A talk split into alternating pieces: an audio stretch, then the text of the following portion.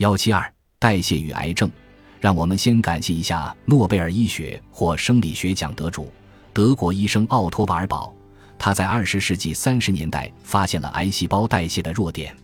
和正常细胞中的线粒体不同，癌细胞的线粒体无法利用铜合成 ATP。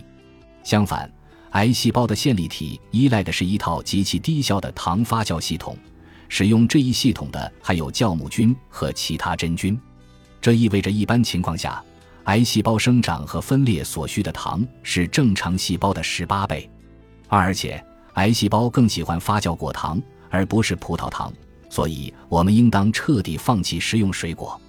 三，如果你或你爱的人患有癌症，就必须把癌细胞彻底饿死。